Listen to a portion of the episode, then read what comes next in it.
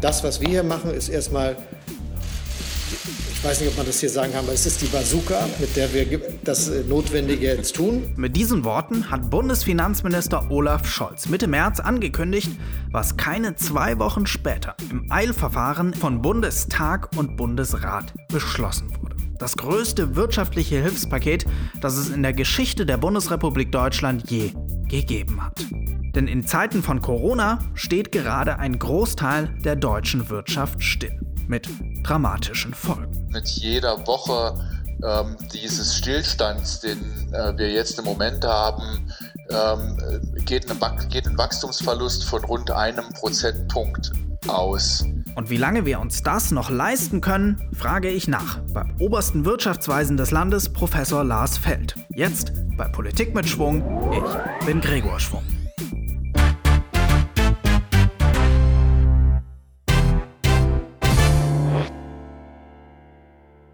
Es war in vielerlei Hinsicht eine besondere Sitzung des Deutschen Bundestages am vergangenen Mittwoch. Vielleicht habt ihr Bilder gesehen. Rein optisch konnte man die Veränderungen, die die Corona-Krise mit sich bringt, sehr deutlich erkennen. Der Plenarsaal war merklich ausgedünnt. Und nicht, weil die Abgeordneten wie sonst mehrheitlich parallel in anderen Sitzungen und Ausschüssen getagt haben, sondern weil man Abstand halten wollte. Zwei Sitze blieben zwischen den Abgeordneten jeweils frei auch auf der Regierungsbank. Aber dort gab es auch noch eine weitere Besonderheit. Die Kanzlerin war nicht da. Angela Merkel befand sich da nämlich schon seit mehreren Tagen in häuslicher Quarantäne. Ein Arzt, der sie geimpft hatte, wurde positiv auf Covid-19 getestet. Und vorsichtshalber begab sich die Regierungschefin deshalb ins Homeoffice. Es war somit der Vizekanzler, Olaf Scholz, der an ihrer Stelle die Regierungserklärung gegeben hat. Dafür gibt es kein Drehbuch. Es gibt keinen vorgefertigten Plan, dem wir jetzt einfach folgen können. In unglaublich kurzer Zeit. Denn das, was da im Bundestag debattiert und hinterher auch verabschiedet wurde, das gab es so noch nie. Es war ein Hilfspaket für die Wirtschaft mit einem Umfang von 750 Milliarden Euro. Das ist eine Dreiviertel Billion Euro. Eine Summe, die man sich eigentlich gar nicht vorstellen kann. Aber mit ihr soll denen geholfen werden, die unter dem verordneten Stillstand unseres Lebens und damit der Wirtschaft leiden. Und das sind viele, sehr, sehr viele. Restaurants, Bars, Cafés, kleine Firmen, denen die Aufträge wegbrechen, aber auch Selbstständige und Alleinunternehmer bekommen jetzt Hilfe. Einmalige Finanzspritzen, die sie nicht zurückzahlen müssen, um über die Runden zu kommen. Allein 50 Milliarden Euro sind dafür vorgesehen. Wirtschaftsminister Peter Altmaier hat das so begründet. Wir geben bis zu 50 Milliarden Euro aus, um zu verhindern, dass ähm, ein Gutteil dessen, was wir an kleinem äh, Mittelstand, an Handwerkern, an Geschäften, Buchhändlern, Taxifahrern, Barbesitzern, Kinos, Musikern, Künstlern und vielen anderen in Deutschland haben, was zu unserer Lebensqualität und zur Funktionsfähigkeit des Alltages so wichtig ist, dass dies nicht wegbricht und dass es erhalten bleibt. Aber auch mittleren und großen Unternehmen wird die Bundesregierung helfen. 400 Milliarden stehen bereit, mit denen der Staat für Schulden bürgen wird. Weitere 100 Milliarden für Kredite der KfW, der Kreditanstalt für Wiederaufbau. Nochmal 100 Milliarden für eine etwas kontroversere Maßnahme, sogenannte Kapitalmaßnahmen. Der Staat soll sich an Firmen in Not beteiligen können. Wenn nämlich Firmen, die eine, so heißt es, Zitat, große Bedeutung für Deutschland, die technologische Souveränität, die kritische Infrastruktur oder den Arbeitsmarkt im Zuge der Corona-Krise Schwierigkeiten haben, dann sollen ausländische Unternehmer diese Krise nicht nutzen können, um deutsche Firmen aufzukaufen. Nur weil die jetzt halt gerade schlecht dastehen und deshalb günstig zu erwerben sind. Bevor das passiert, werde der Staat einspringen. Erhalten. Aber und das sage ich allen, die in Hedgefonds und anderswo äh, sich bereits darauf freuen, das eine oder andere günstig zu erwerben. Make no mistake about it. Äh, wir sind entschlossen, wir sind entschlossen, unseren Unternehmen in dieser Situation zur Seite zu stehen, weil es eben auch um sehr viele Arbeitsplätze geht. Das Hilfspaket hat dann aber auch noch eine ganze Reihe weiterer Maßnahmen. Milliarden für Pandemiebekämpfung, mehr Geld für Krankenhäuser und neue Regulierung, wie zum Beispiel einen Schutz für Mieter. Und auf den ersten Blick hört sich das auch alles sehr angemessen an. Doch Ist es angesichts des riesigen Ausmaßes der Krise ökonomisch gesehen eigentlich genug? Wird es der stillstehenden Wirtschaft helfen? Um diese Fragen zu klären, habe ich am Samstag telefoniert. Ich bin jetzt am Telefon verbunden mit Lars Feld, Professor für Wirtschaftspolitik an der Universität Freiburg und, Achtung, langer Titel, Vorsitzender des Sachverständigenrates zur Begutachtung der gesamtwirtschaftlichen Entwicklung oder besser gesagt der oberste Wirtschaftsweise des Landes. Einen guten Tag. Einen wunderschönen guten Tag.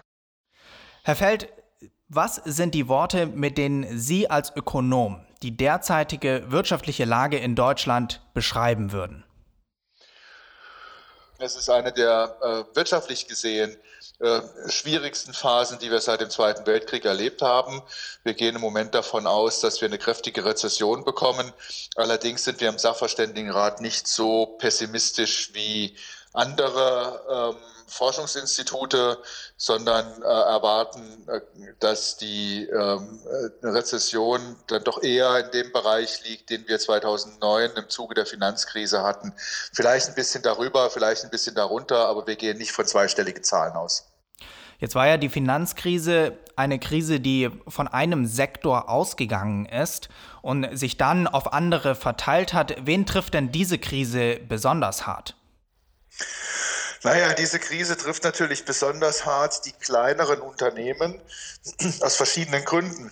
Äh, zum einen, ähm, weil wir mit den gesundheitspolitischen Maßnahmen ja einen Shutdown ähm, insbesondere dort vorgenommen haben, wo sich Menschen treffen, also äh, im Einzelhandel, in, äh, im Gastgewerbe ähm, bis hin zu den Hotels, die geschlossen werden müssen, im Tourismus, teils auch im Transport. Und da sind doch in der Regel kleine Unternehmen betroffen, die, äh, wie wir so schön sagen, vom Cashflow leben, die also darauf angewiesen sind, dass laufend Einnahmen generiert werden. Viele von diesen Unternehmen haben keine Reserven. Viele von diesen Unternehmen sind ähm, nicht so gut ausgestattet, dass sie äh, ohne weiteres Kredite bekommen können. Äh, das ist schon eine schwierige Situation, äh, wenn der Staat hier nicht mit Zuschüssen helfen kann. Wenn das nicht ausreicht, was man da tun kann, dann werden diese Unternehmen Insolvenz anmelden müssen. Um das zu verhindern und auch um dem kurzfristig Abhilfe zu verschaffen, hat die Bundesregierung ein Hilfspaket aufgelegt, das einen Rekordumfang hat von 750 Milliarden Euro. Wird das Ihrer Meinung nach helfen? Nun, äh, das Paket äh, äh, umfasst ja einerseits den Nachtragshaushalt in Höhe von 156 Milliarden Euro und dann haben wir diesen Rettungsschirm, der nochmal weitere Kreditermächtigungen hat, Garantien und ähnliches geben kann.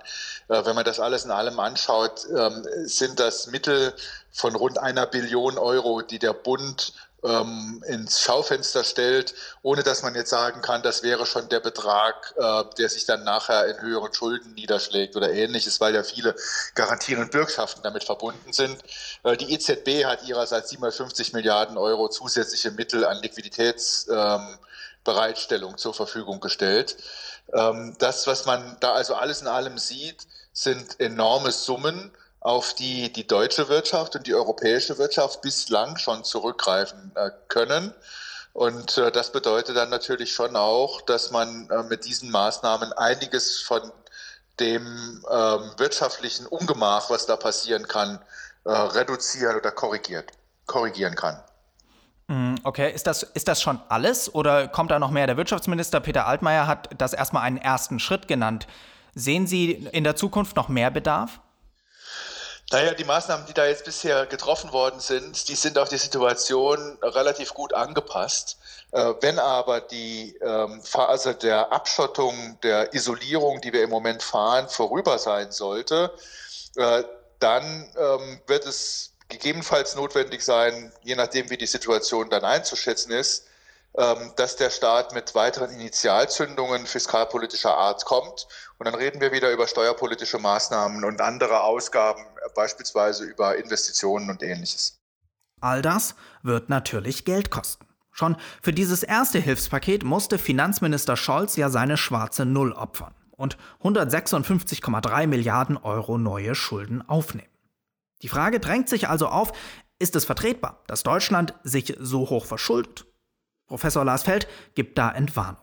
Man muss auch deutlich sagen, die Finanzpolitik der vergangenen zehn Jahre war ja sehr klar auf Konsolidierung ausgerichtet, hatte natürlich dafür auch ein günstiges Umfeld mit niedrigen Zinsen und ähnlichem. Aber es ist uns gelungen, die Schuldenquote von ursprünglich äh, im Jahr 2010 82 Prozent des Bruttoinlandsproduktes auf ähm, 60 äh, Prozent, knapp 60 Prozent des Bruttoinlandsproduktes zu reduzieren.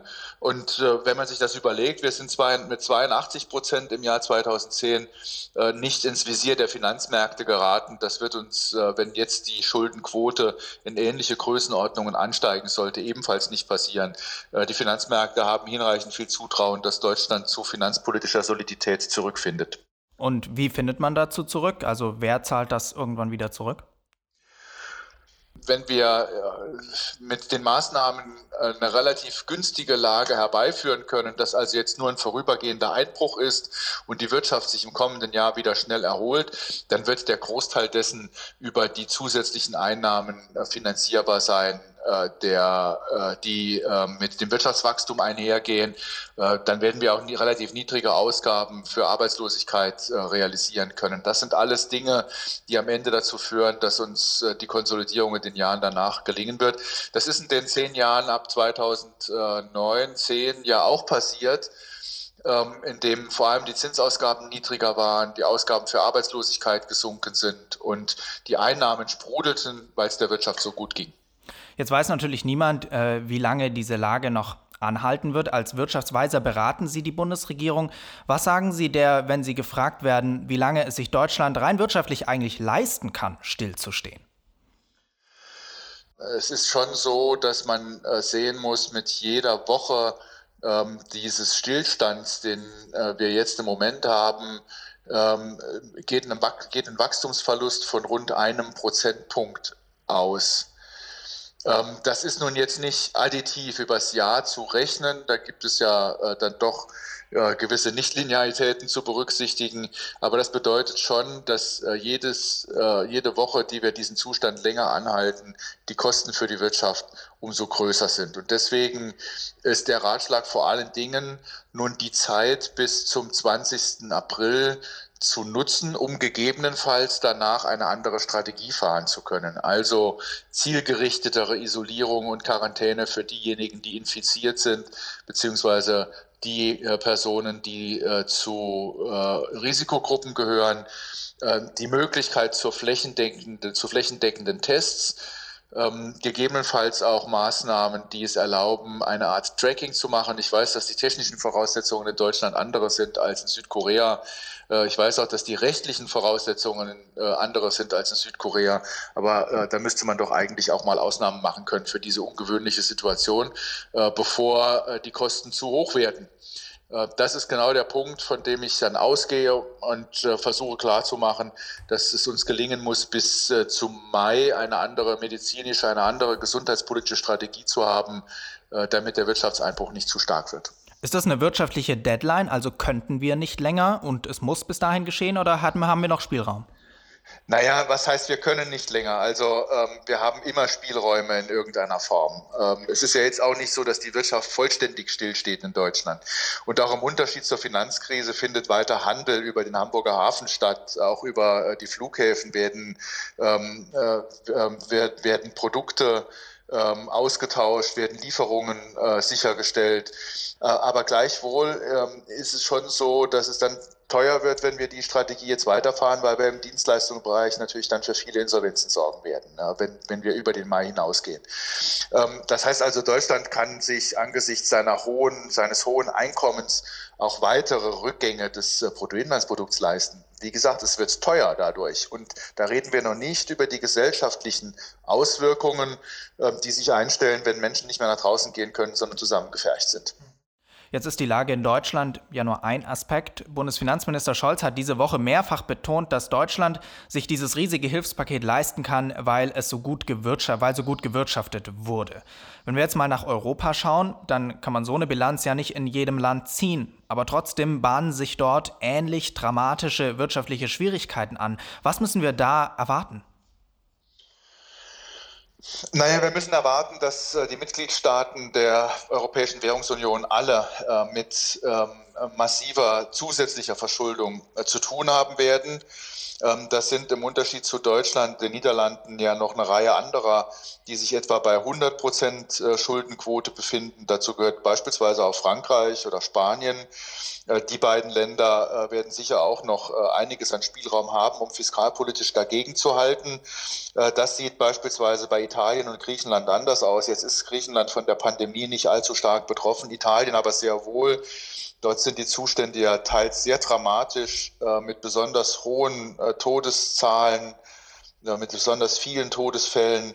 Ähm, da wird man dann sehen müssen, was die italienische Regierung ähm, an zusätzlichen Mitteln zur Verfügung hat und was sie an zusätzlichen Mitteln braucht.